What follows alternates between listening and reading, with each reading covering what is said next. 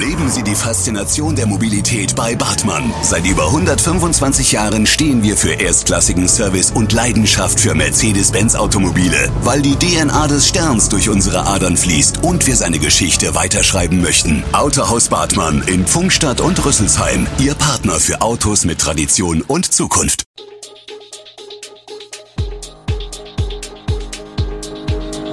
Gude, unser morgendliches News Update.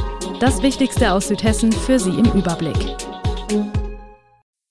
Guten Morgen aus Darmstadt an diesem 30. März. Heppenheimer Teststellen werden geschlossen, Ukraine-Krieg trifft die Bauern in Südhessen und wann die Corona-Quarantäne gelockert wird. Das und mehr gibt es heute für Sie im Podcast.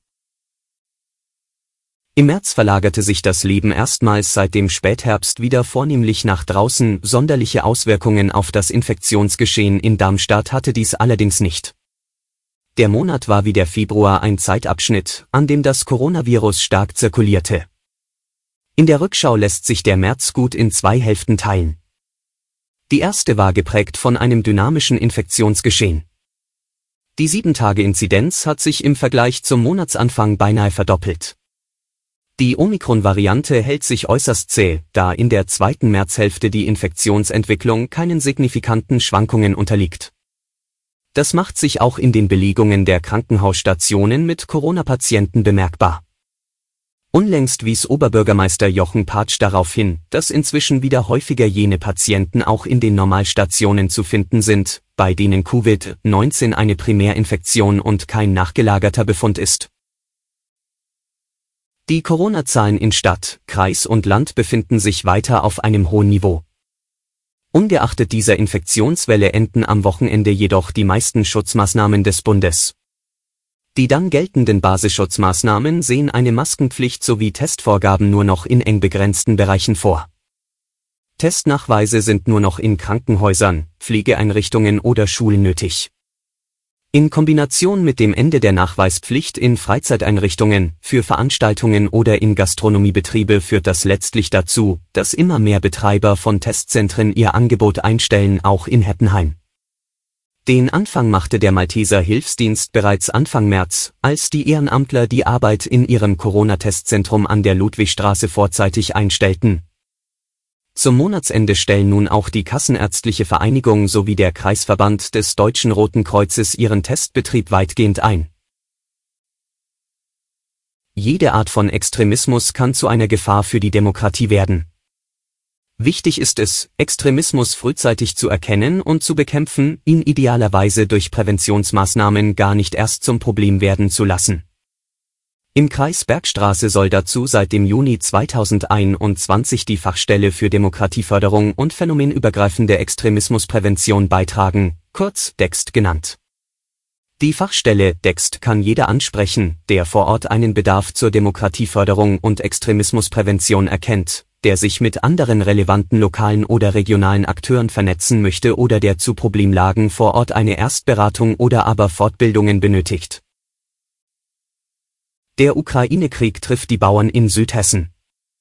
Mit Beginn des russischen Angriffskriegs explodierten Betriebskosten der Landwirte, insbesondere für Energieträger und Dünger. Diesel kostet doppelt so viel wie letztes Jahr, sagt Willi Billau.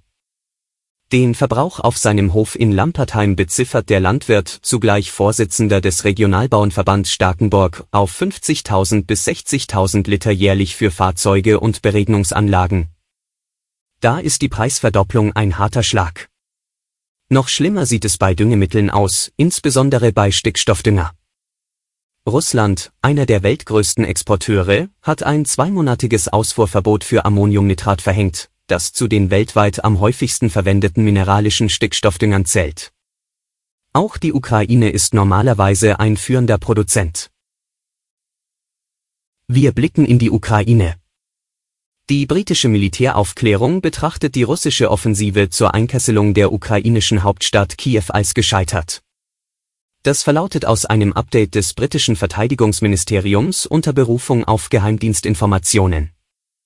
Zudem ließen die russische Ankündigung, den militärischen Druck auf Kiew zu senken, sowie Berichte über den Abzug russischer Truppen darauf schließen, dass Russland seine Initiative in der Region verloren habe Britische Militärexperten halten es nunmehr für höchstwahrscheinlich, dass Russland seine Kampfkraft aus dem Norden der Ukraine in den Südosten des Landes verlege.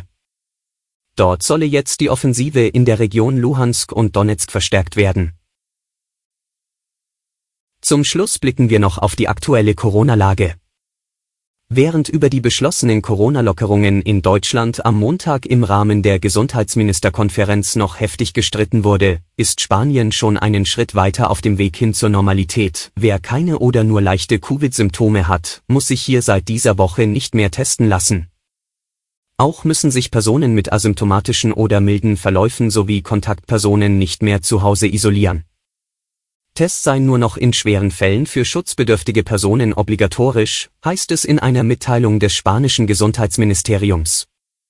Wie es in Deutschland mit den Quarantäneregeln weitergeht, ist noch offen. Die Quarantäneregeln könnten nicht so ohne weiteres vom Land neu geregelt werden, sagte Hessens Ministerpräsident Volker Bouffier.